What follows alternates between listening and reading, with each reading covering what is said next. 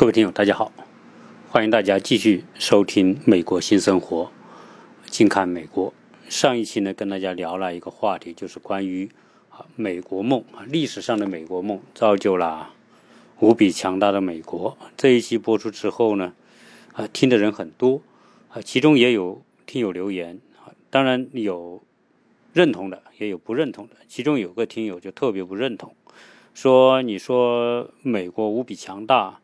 但是在今天的疫情之下，美国好像显得不堪一击。那强大又体现在哪里呢？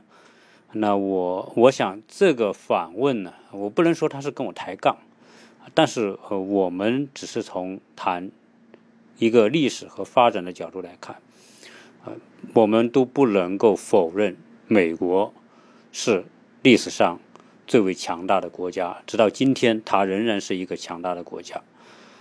呃，而且这个美国的强大，他所走过的路，以及他强大的历史逻辑，和美国梦和美国人，啊，基于每个人的努力、勤奋、拓展和追求财富，啊，是是是紧密联系在一起的。所以，呃，不能因为说现在他疫情犯了这些错误。或者是说他疫情没做好，就否认美国历史上的强大和今天的强大。我觉得啊，这都不是啊实事求是的一种态度。啊，今天呢，继续跟大家将这个话题没有聊完的部分继续来跟大家聊一聊。呃，那今天的美国还有没有美国梦，对吧？因为很多人讲到美国，特别是讲到移民，就和美国梦会挂钩联系在一起。啊，在今天的美国，到底还有没有追求和梦想？对于那些移民到美国来的人，还有没有机会？啊，曾经北京人在纽约所描述的那个从中国来的那个人啊，在这边还有没有？那我想呢，啊，这一期跟大家聊一聊现在的美国梦的概念到底发生了哪些变化，以及美国梦还能不能够？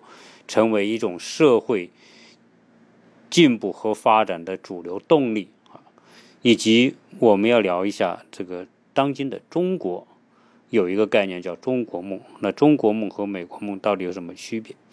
那先说说现今的美国梦还存不存在？呃，我们不能说现今的美国梦就不存在啊。如果说实际上每个国家都有每个国家成功的案例。如果那些成功的案例可以称为某某国之梦的话，那实际上今天美国仍然有很多人啊是获得成功，特别是在高科技领域里面，很多啊名不见经传的那些个人或者那些有技术的，包括我们说的这互联网时代啊，美国就产生了很多的互联网英雄，或者说互联网的成功者。啊，最早从比尔盖茨到后面的啊，什么扎克伯格啊，包括埃隆·马斯克，以及说啊贝索斯等等啊，美国无数的这些人，年轻人在互联网大潮之下也获得成功。但是呢，啊，在当今这种环境之下，首先是美国的社会结构。已经不再是十九世纪、十八世纪的社会结构，美国的社会结构已经相当的稳定，甚至是相当的固化。它的这种给每个人、给普通人留下的机会和空间已经越来越小。我们上一期讲的，美国在十七、十八、十九世纪啊那几个世纪啊，基本上来说，由于广阔的拓展空间，只要你够勤奋、够努力。可能你就能够拓展出自己的一片天地，能够过上幸福富裕的生活。所以，首先讲美国梦的一个概念啊，它是追求属于个人的财富梦想，而这种个人财富梦想，并不是说要成为超级富豪才叫成功。所以，美国人的这个美国梦，早期来说，应该说是从贫困向中产阶级过渡。只要能够达到中产阶级的这种程度啊，就算是自己啊，在美国实现自己梦想的这个目标。所以，美国梦首先并不是富豪梦啊，这一点是大家必须清楚。呃，美国梦主要还是一个富足的小康的这种中产阶级的梦想。呃，每个人有自己的家、房子、车，这个孩子，那么幸福的家庭生活。所以，美国梦的概念应该说更多的是在一个成为自立自强的中产阶级的。啊，那么一个概念，如果从这个层面来说啊，今天美国梦仍然是存在的，因为很多人虽然说美国社会已经固化了，呃，在像当初那样靠自我拓展去开办一个农场，或者是啊办一个什么工厂，那个年代已经过去了。但是呢，由于啊，在美国这样一个固化的社会当中，它仍然会给很多人就业机会，啊，不需要靠你自己的。就去建立一个工厂或者农场来获得成功。如果你能够有相当好的职业，受过很好的教育，对吧？能找到比较好的工作，啊，十年八年之后，你也会啊成为普通的美国中产阶级的一部分。你可能也会有啊稳定的工作收入，有有自己的住房，啊车子、家庭的生活等等。啊，总之来说，从这个层面讲，美国梦仍然是存在的，而且是也是需要。通过自己的努力、读书、就业啊这一系列的这种呃付出来换取，但是如果你要说啊把美美国梦定位为像洛克菲勒、像比尔盖茨这种层面作为美国梦来说，那就失去了普遍的意义，因为现在不是啊多数美国人都可能成为那种级别的成功者啊，所以这个层面的美国梦。我觉得啊，就属于啊太高估了啊美国梦的这样一个标准啊，所以我们看到今天啊美国梦里面啊这些年轻人啊，倒是说由于这种高科技的发展，我们看到有很多外来的移民，从亚洲来的，从中国、印度、韩国啊，在美国通过自己的努力，然后呢找到好的工作就业啊，最后呢。在一些非常好的公司工作，对吧？拿一份很好薪水，这种人啊也是大有人在，啊，当然这种大有人在呢，出现了群体分化，啊，基本上来说，啊，如果是说通过读书来获得职业成功的话呢，啊，外来的人往往比本地的人更有优势。我们说，呃，就是说从亚洲来的那些亚裔的新生代的这些人。啊，因为亚裔家庭，他们在美国没有优势，他们作为少数族裔，他们只能靠读书，有好的文凭，有好的职业能力，最后找到好的工作。所以从这个方面的付出和努力来说，啊，外来的人，总之来说，他要付出更多。啊，这也是说为什么啊，相对而言，亚裔的在美国的收入水平会比。美国本地的白人还要高的一个重要的原因，哈，就是因为，啊，美国人因为他已经习惯接受这么一种现状，所以他们，啊，对孩子的这个读书的要求啊，不像亚裔家庭要求那么高，啊，亚裔家庭会要求孩子，啊，在中学、小学阶段就要学很多东西，啊，这它主要是基于说未来的这个在社会的竞争。力的角度啊，职业竞争的角度，但是相应来说，呃，传统的美国人就不会那么功利啊，那就是这这当然就牵涉到我们过去谈过很多的关于这个啊，对于小孩成长的教育和理念的一些差异。但任何东西都有利有弊，和亚裔的这种啊，着重于教育，着重于找好工作啊，它也确实是有效的。所以从这个角度来说。啊，在当今的这个十多年来、二十年来，那美国西部啊，提供了大量的这种高科技岗位的就业机会，为很多啊新生新来的啊，那不管是一代移民还是二代移民啊，为那些努力者啊，还是创造了相当的这个实现美国梦的机会。但对比之下，传统的美国社会。以及传统的美国族群，特别是美国白人、美国中西部的白人，啊，那他们如果比如说家长对孩子没有那么高的要求，那导致什么呢？今天我们说，呃，美国年轻人对于高科技的这种这种努力和追求啊，职业追求啊，相对来说不那么集中啊，所以美国现在最典型的一个特征，就是在美国的大学，特特别是那些著名的大学里面。啊，我们都看到，往往成绩最好的那一部分是来自于亚裔的啊，这个是一个不争的事实啊。而且录取率来说，你比如说那些著名的常春藤也好，一流的大学也好，啊，往往亚裔占有的这个入学比例和相对于他这个族群在美国的人口比例而言是偏高的啊。亚裔在很多一流大学都是在百分之二十以上。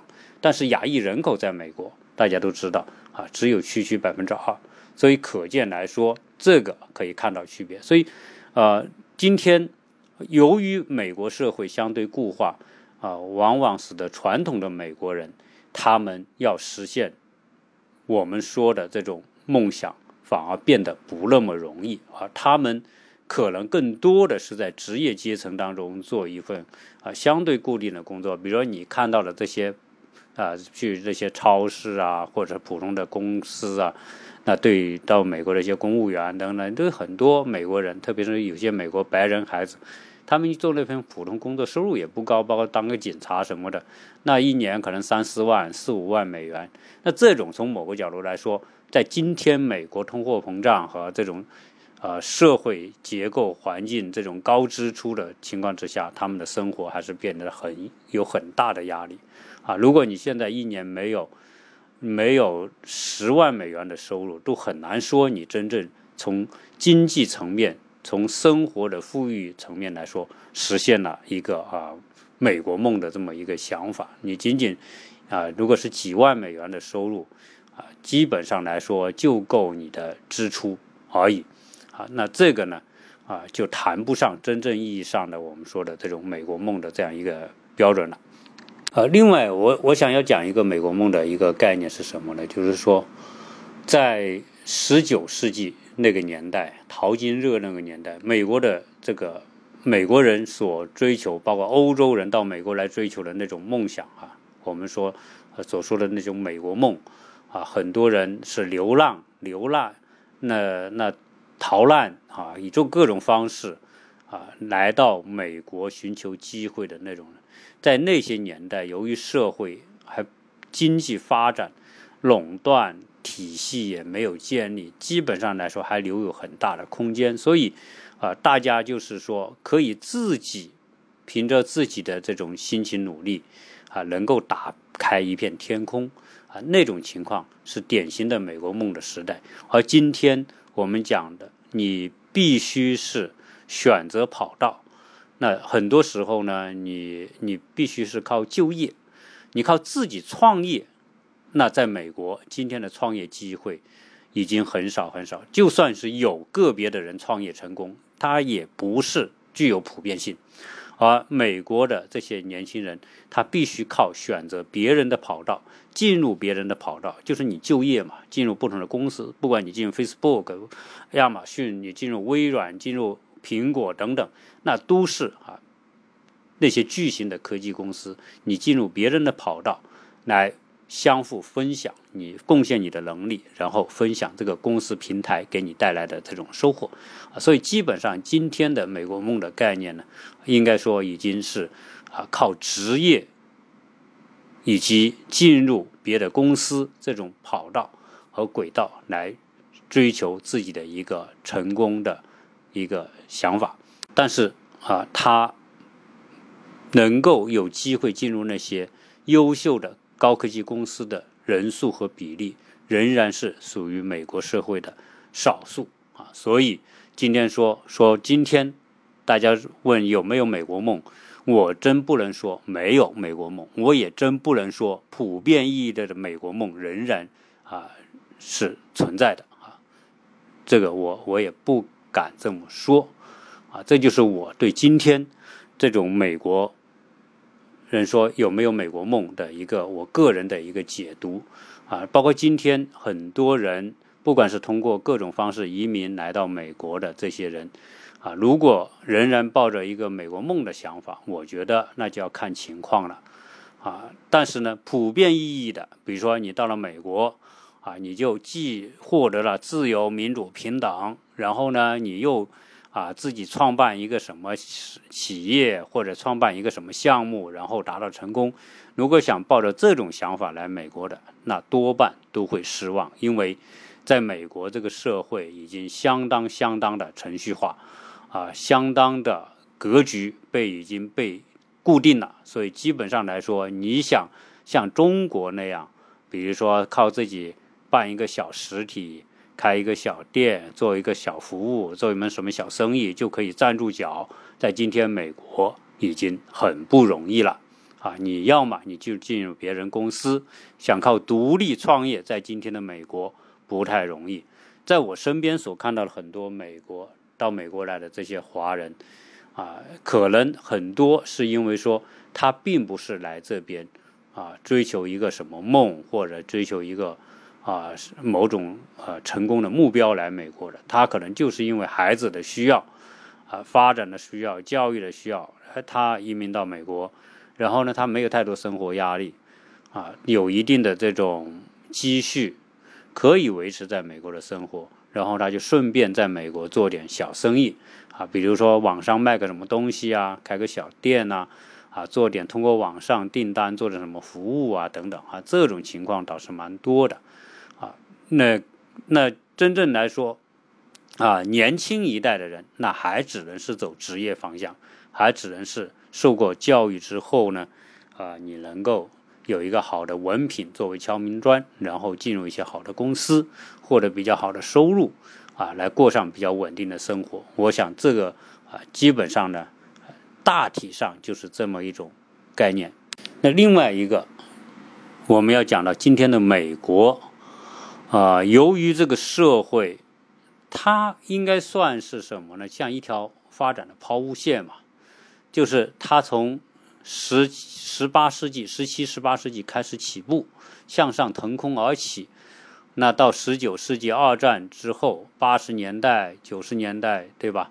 啊，达到一个高峰。但现在啊，慢慢的，它开始呈现出一个。下降或者是衰退的这么一种状态，但是我们今天也不能说美国就已经衰退了、衰弱了，啊，它美国仍然很强大，啊，当然，啊，今天呢，我们看到美国的很多做法呢，和二战前后，从和五六十年代就不一样啊，有哪些不一样？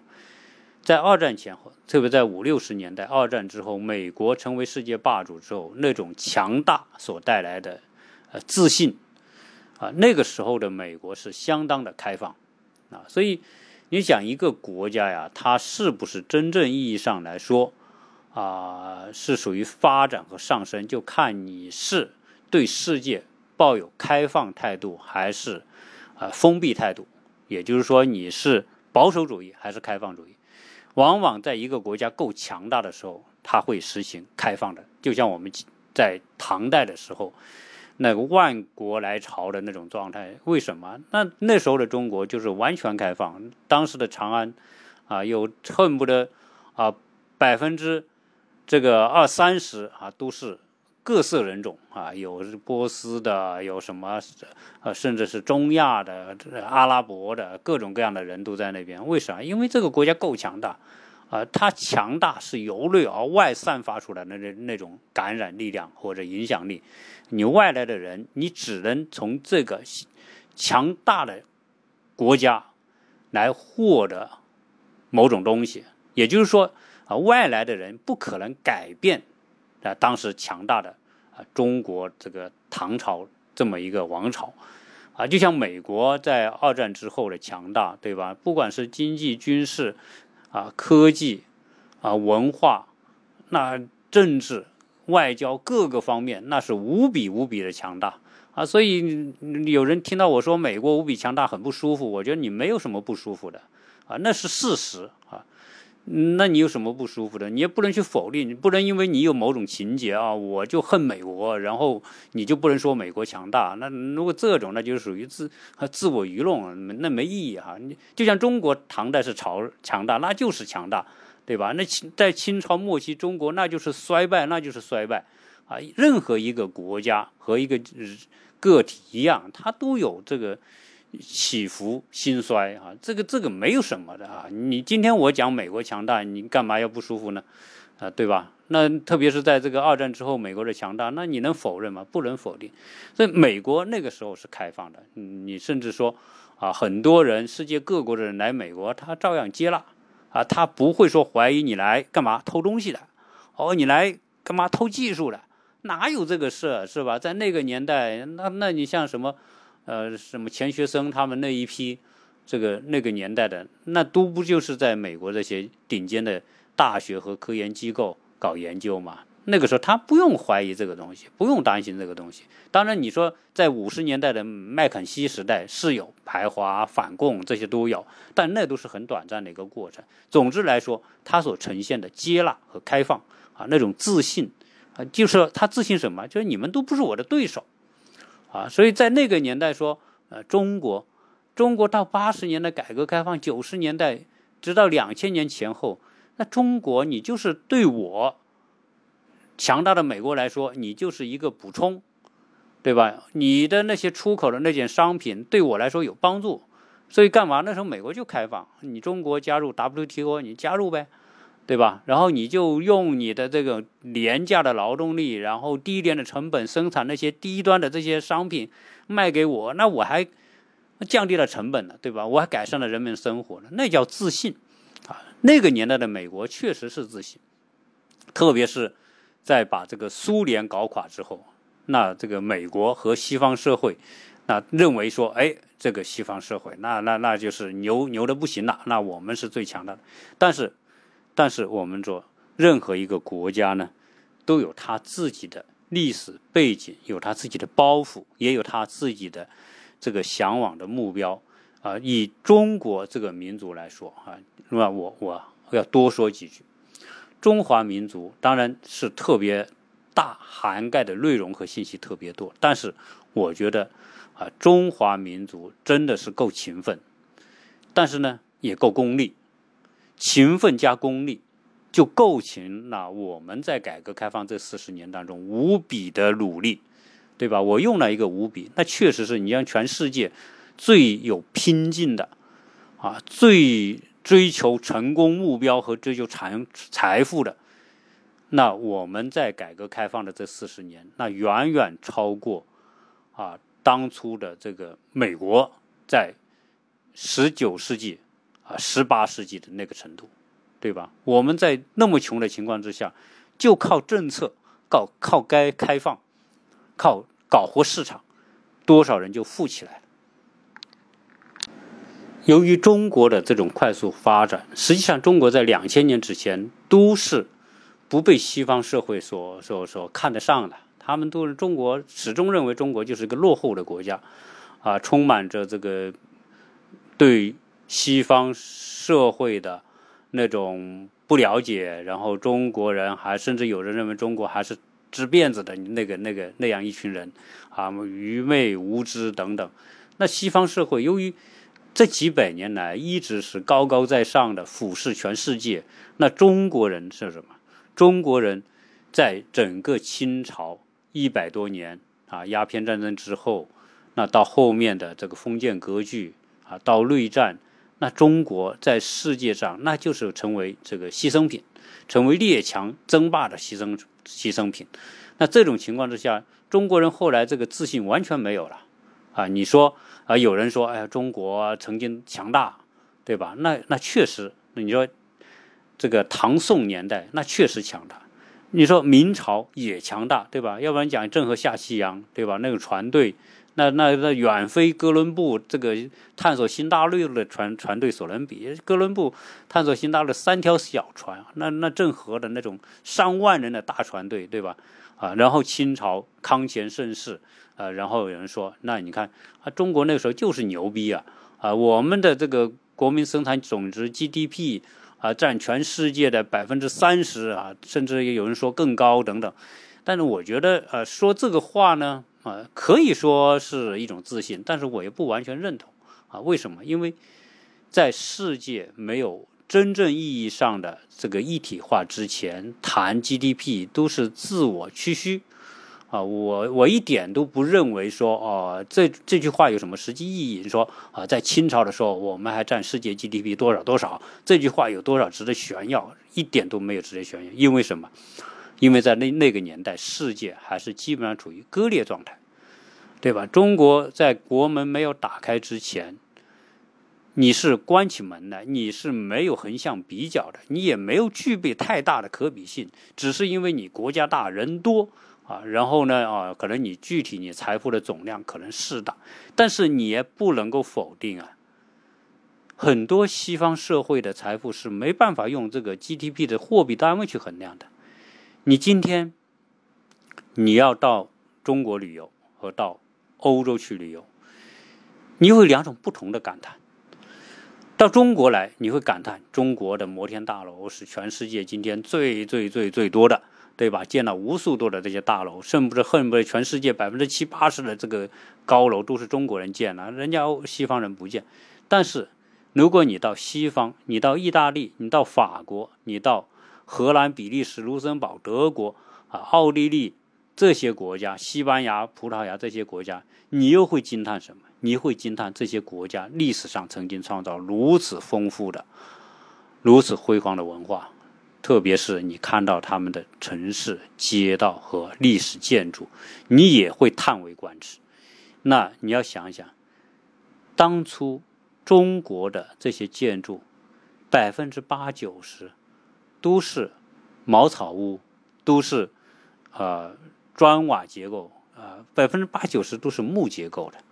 但是人西方人建的可是这些高大的砖瓦建筑。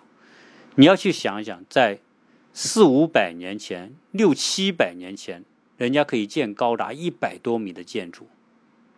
那这种能力、这种水平、这种涵盖的 GDP，你怎么去衡量？那所以我觉得啊，那句话啊，首先是没有太大的说的意义。就是说，在中国这个康乾之前，中国这个 GDP 财富。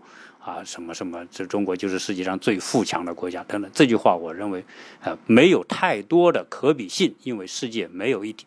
真正有可比性，就是当世界彻底开放，当鸦片战争时候，不管你中国愿不愿意，你被人强迫打开国门也好，怎么样，你就是并入世界体系之后，这个时候可以看得出你是不是强大啊，因为没有一体化，没有比较，只有一体化之后，那中国人。这一百多年，清朝末期之后的一百多年，啊，中国人彻底服了。为什么服了？因为我们是一个农业文明社会过来的一个族群。那我们的文化观念和意识，如果大家听我，二零一八年、一九年，我谈过好几期关于中国的这个历史结构。以及为什么啊中国的小农种农业社会会那么强大？为什么中国不能孕育出近代的工商业文明？那就是因为这个我们的政治治理结构和我们的经济基础是紧密紧密联系在一起的啊！我们的这种农业经济基础和封建的那种统治方式、政治的管理方式。它是高度默契，很难被打破。呃，统治者也不让你那士农工商工，这个农是排在前面的，商是排在末流的，对吧？那所以他不会让你这种政治，不会让你这种工商业自由讲究自由、平等、平等流动啊，这个这这种啊这种势力发展起来，所以他会压制。啊，那一越它变成一种恶性循环，压制你起不来，起不来你农业就更加稳固，农业更加稳固，皇权更加稳固，皇权更加稳固，你你你破坏社会稳定的工商业，你就注定就起不来，就是特别简单的一个逻辑。啊，所以中国在近代，它它的经济基础和上层建筑。所构成的体系，注定了中国不可能走向工商业文明。中国不管是洋务运动，还是这个在民国时期期所搞的这种这种工业化的探索，都是失败的！这个实在是没有办法，所以最后中国人服了啊！在在工商业文明的阶段，在农业文明阶段，中国是变成了一个大国，也算是个强国。但是工商工商业文明时代，中国彻底的啊在竞争当中失败啊！我们说的不好听，跟别人竞争的资格都没有，那就。变成什么？变成我们后来改革开放之后，我们特别谦虚，啊，中国人特别谦虚。那也可以说，这也是某一些人里面我们说的这个崇洋媚外的一个很重要的根源吧。啊，那西方的东西都是好的，所以很多时候我们小时候就记得我们一些大人说很多东西都叫洋，前面加个洋字，对吧？油是洋油，灯是洋灯，这个这个这个火柴就是洋火。总之，你去伞是阳伞，对吧？啊，这些东西呢，就是变成说，啊，我们没有自信，啊，你你当然没自信嘛，对吧？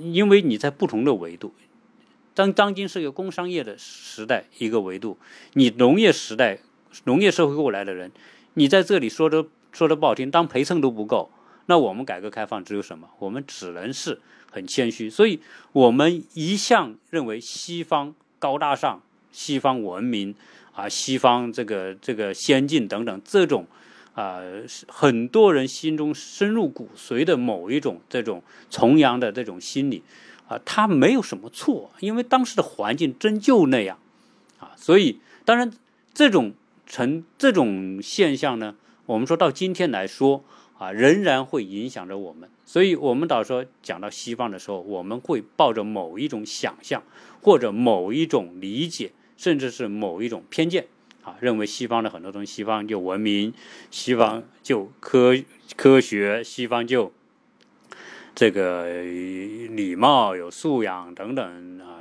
总之啊，这些东西呢，确实是这个作为这个时代背景所产生的某种反应。那所以你看。在中国改革开放这四十多年当中，我们就是一个谦虚的学习者，是因为我们承认我们在农业文明放到工商业时代，我们是一个弱者啊，所以我们要学习。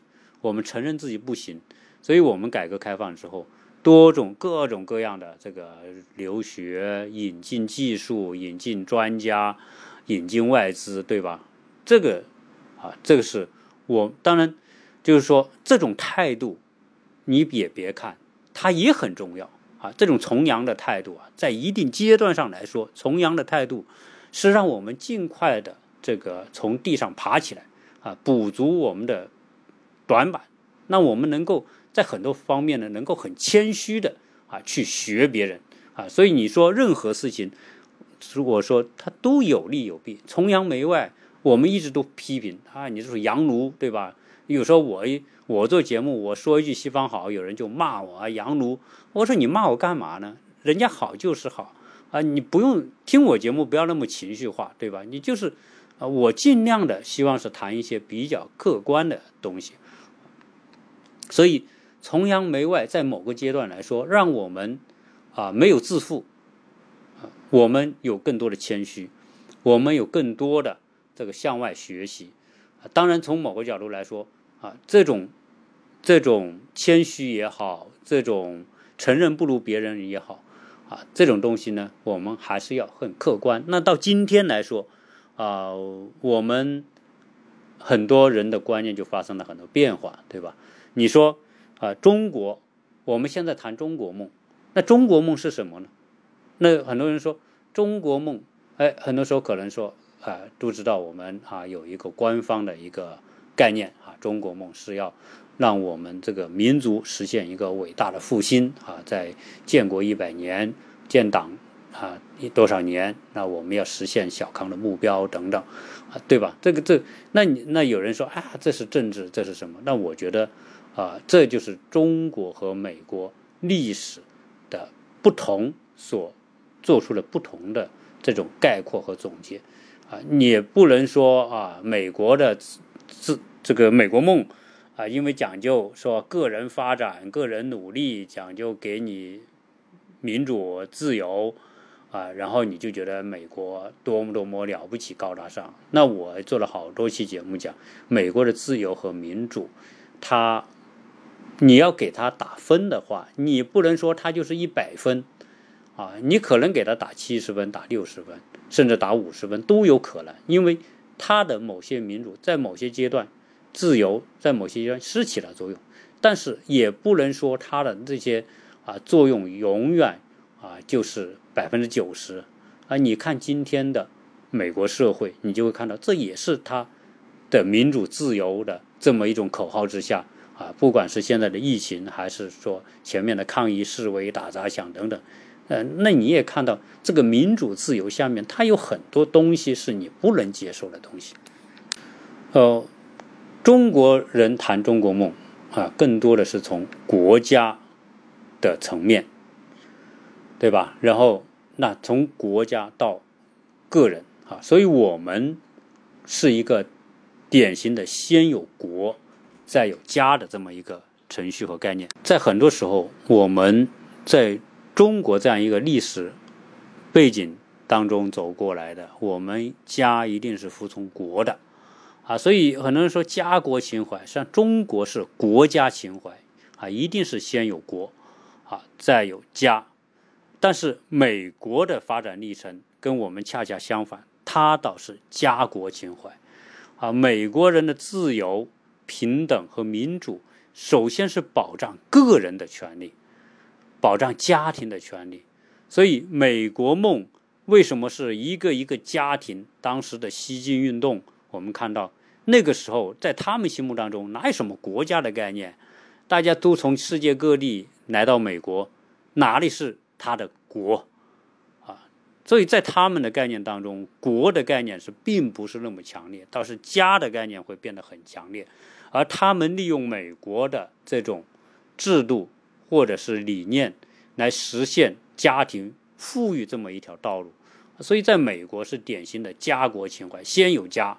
再讲国，那今天讲美国，那有人说美国人那么爱国，你说美国没有啊国家的概念吗？当然不是，美国的自信、美国的团结和统一是一步一步来的，它也是个过程。从早期十三个殖民地，那根本就谈不上国，是吧？十三块地各自一块，最后大家联合起来构构成了一个新的国家。在这个过程当中啊，又出现了这个。工商业、自由资本主义和种植园经济，啊，又面临分裂，然后又打一仗，对吧？打完一仗之后，啊，国家又统一了。那国家的概念得到强化，到后来不断的西进，然后美国国旗插遍，啊，美国的这个新占领的地方，最后变成了今天这么一个统一的国家。然后美国再通过什么？再通过一战、二战、工业革命。那这个国家的统一和联合得到强化，然后国家的概念开始酝酿。那作为一个多种族所聚合在一起的一个国家啊，也被称为叫美利坚民族，对吧？这是一步一步过来的。那一战、二战更强化那美国的这个国家概念和国家整体意识。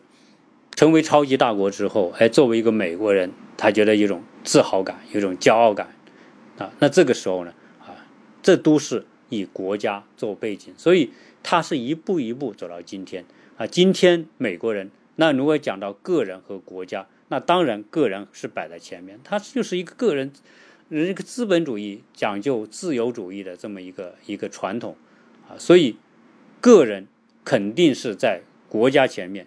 个人一定在单位前面。我举个简单例子，你在美国，比如说你在银行上班，突然冲进一帮劫匪，说打劫啊，把钱拿出来。那这个时候，在中国人会说：“哎，我跟歹徒做斗争，然后我把歹徒打趴了，我负伤了，然后单位呃就会说：哎，见义勇为，好英雄，对吧？然后给你奖励。那美国不是这个概念，美国人说个人生命无比高重要。”那当别人来打劫的时候，说把举起手来，把钱交出来，那你就乖乖把钱交出来。为什么？我我的个人生命是第一位的，单位的财产财富是第二位的。那我为了保护个人的生命，我可以牺牲单位的这些财产，对吧？这个是你看不一样的理念吧？啊，然后你说打仗，在在战场上打仗，美国人在战场上打仗打不赢，实在打不赢，干嘛投降呗，对吧？我们看这个英国人。啊，这个欧美一体嘛，这个英国人在在二战时候，在日本人的进攻之下，在东南亚打得节节败退，最后那整个整师整师的被被日军俘虏，啊，然后很多将军对吧，中将都成为战俘，关到战俘营里去，然后美国一开始也被日本打的这个丢盔卸甲呀，啊，然后多少美国人、美国军人在菲律宾战场、在东南亚战场都被日军俘虏了。啊，关在日本的集中营里面。那在战场上，你说我实在寡不敌众嘛，对吧？那日本人太猛了，人也太多，我打不过，打不过我就投降，举白旗投降。投降之后，好，还有在越南战争也有这样的，越南战争也有很多美国兵被抓了，对吧？投降之后，这个国家怎么看待投降的人？这是典型的东西方文化的一个差异。美国人投降了之后，关在战俘营。美国人说：“我要想办法救他们，啊，他们是为国家受苦了，他们经历生命的磨难，我们救他们，啊，然后呢，如果救出来之后，他们就成为英雄般的这被欢迎，那回到国家受到各种各种隆重的接待，啊，不管是二战时候，哪怕是这个人在朝鲜战争被打死了，然后呢？”打死了，我还要找他的遗骸，把遗骸找到之后呢，运回美国，然后隆重的这个葬礼，给予最高的礼遇。啊，那在二战时候，有很多的美国飞行员在中国的土地上被日军打下之后，有的就死了。那过去五六十年之后，还在寻找他们的遗骸，甚至有很多啊被找到遗骸，通过各种方式交换。啊，有拿活人跟这个死死人的遗骸交交换，美国人都干，那叫干什么？那就说，在国家的利益面前，美国人并不提倡你说为了国家，那你就堵枪眼吧，然后你就举碉堡吧，啊，举炸药包吧，是吧？就就他不主张这样，啊，正义这是一种对什么？对个人人权、生存权、生命权的一个。啊，这一个一个最大的一个尊重的体现，所以个人在某个角度来说，哪怕在国家利益面前，啊，个人都摆在前面。我说这个，我不是说我一定歌颂他这个东西就好，对吧？那有人又会说，哎，你这是不歌颂这个西方的这些什么什么自由主义、民个人主义等等？不是，我不是歌颂，我说的他就是这种现象。他一直过来是这么做过来的，在二战结束之后，日本在密苏里战舰上，这个麦克阿瑟主持了日本日军的投降仪式。那站在麦克阿瑟身后的，就是当初被日本人抓了的那些美国的将军，什么中将啊，什么什么高级将领，站在麦克阿瑟的后面。为什么？这些人从战俘营里出来之后。这是给他的礼遇，国家对他们的最大程度的一种感谢，或者是认可，或者是一种赞赏，啊，所以给他那种礼遇，然后签完字，那笔送给他们等等，对吧？所以，所以我讲这个东西呢，它是一种文化和理念的不同，没有对与错啊！大家千万不要拿着跟我扣这个帽子，说你说这个不对哈。我讲的这个西方，那我们国内，我们我们中国的理念是不一样。我们先集体、国家，然后是个人，对吧？这个，那你说这个有错吗？也没有错。你没有国家，哪有，对吧？哪有什么什么个人啊？但美国说，你没有个人的这个这个积极努力，哪有强大的国家？这两个逻辑好像都对，所以我们不要轻易的。对一些事情就用一个对与错去判断，它自然在这个社会是存在，它就它的合理性啊。这样一来呢，我们就不会那么钻入一个牛角尖里面去啊。所以，我们今天讲中国也有中国梦，中国梦的概念和美国梦会有不一样的角度啊。我们是先是国家的强大啊，然后呢，个人富足。那这个有时候呢，它也是合乎它它的逻辑的。你想想，我们国家强大了，我们现在做扶贫，对吧？中央现在说搞扶贫，精准扶贫，要把那些贫困的人口能够通过各种方式让他们摆脱贫困，那这不对吗？你国家只有有足够的财力、物力、能力，你才能把那些富那个那些。这些通过调调剂啊，财富的这个分配和调剂，让那些穷的人能够走出深贫困，走出深山，对吧？然后过得像像像那么一个人的生活，啊。那我们说美国为什么那个时候美国那个时候不讲先讲国家富裕，再讲个人这个这个生活改善呢？那你怎么讲？美国那个时候说的不好听，那基本上是无政府状态，联邦政府权力小得很。美国成立之后所构成的这个联邦这个国家啊，基本上是以地方为为重和为主，国家没什么多大的权利，也没多大的财力，你叫国家怎么来帮这些移民到美国的这些移民？帮不了，那那帮不了怎么办？那你就自己干呗，你自己去闯呗，你自己去拓展呗，去开方呗，对吧？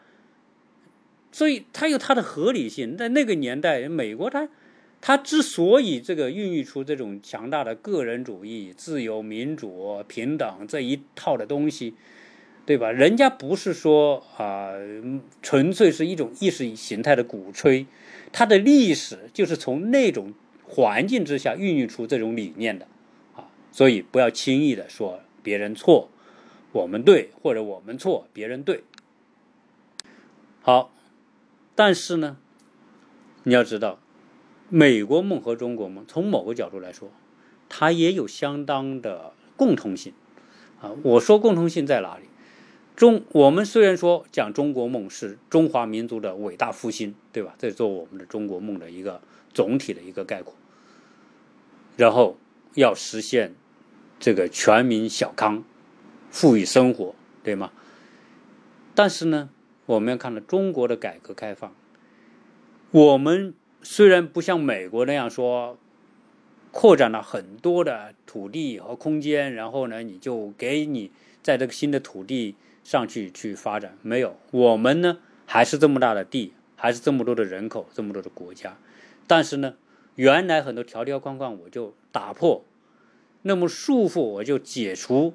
那让你这些人从原来固定在这个单位、固定在土地，你就迸发出你的这种这种强大的这种欲望，然后去不管白猫黑猫，你去抓老鼠，抓到老鼠就是好猫，对吧？改革开放，然后让一部分人先富起来，哎，搞个什么万元户啊？我们这八十年代的万元户那是多牛逼，和现在的亿万富翁差不多啊！我们身边有一个万元户，那都用用仰视的眼光去看待。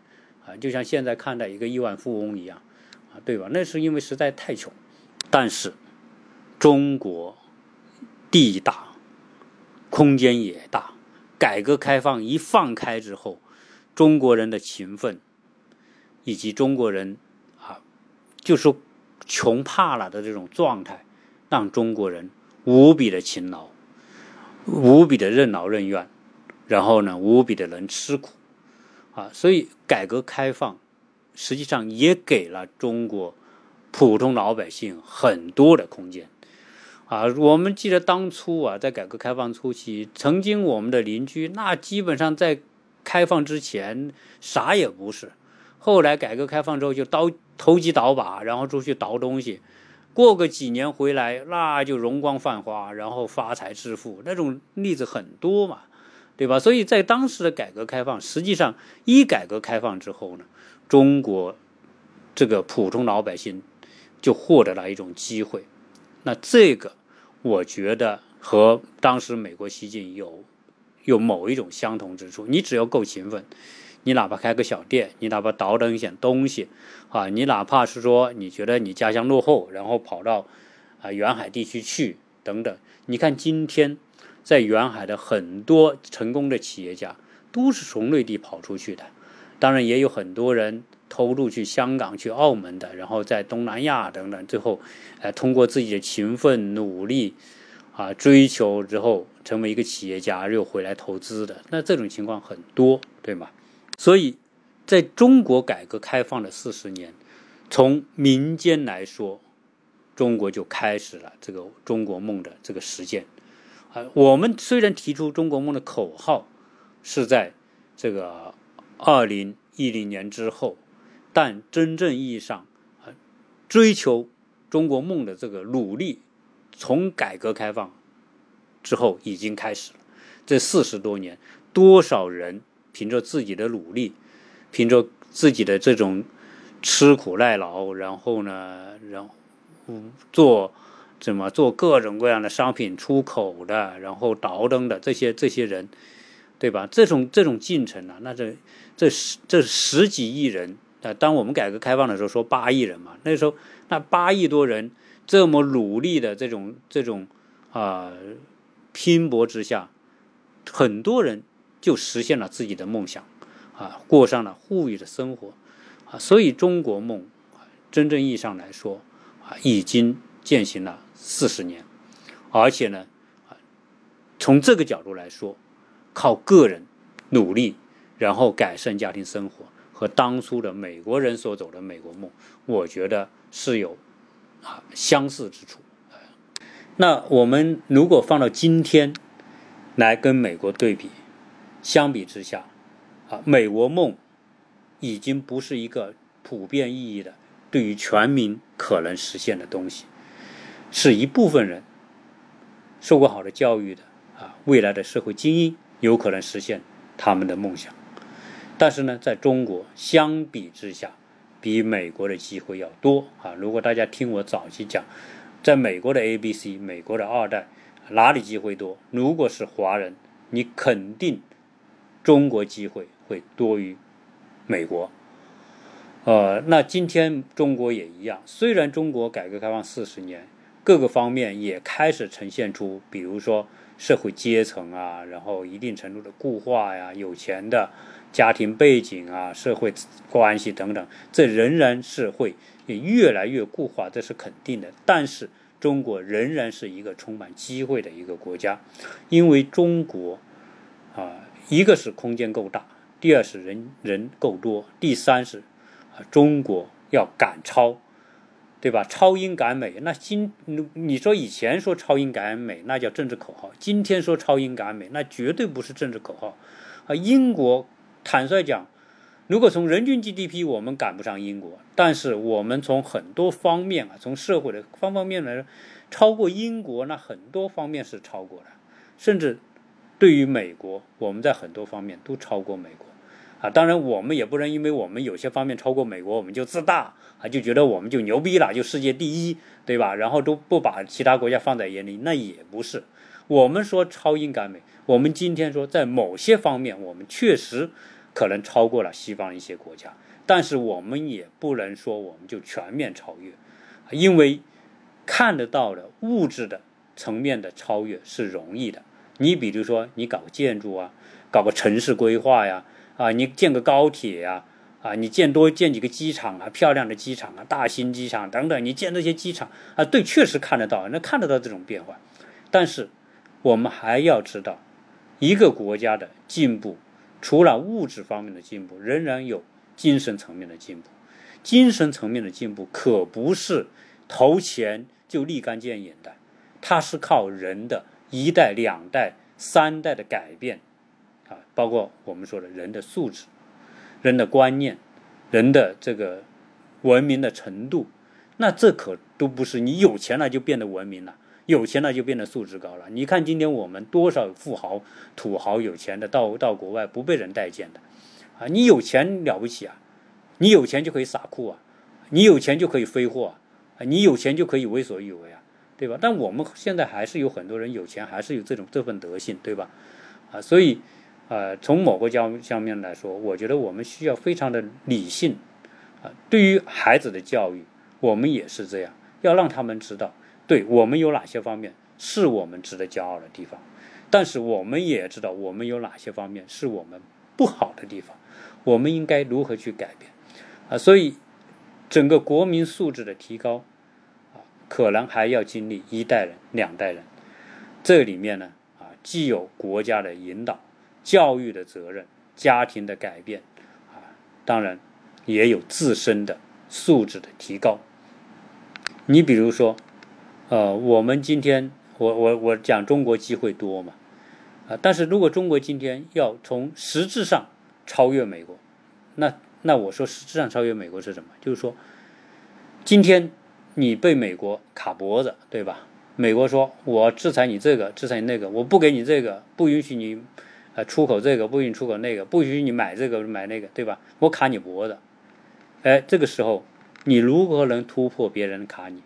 大家听我前几期讲这个，啊，这个什么，这个哥伦布啊，新时代的哥伦布，这就知道你你中国真正要变得啊超越、超英赶美，那很多时候不是说你现有的成就就就就你就已经可以很骄傲了，可以很自大了，就可以不把别人放在眼里了。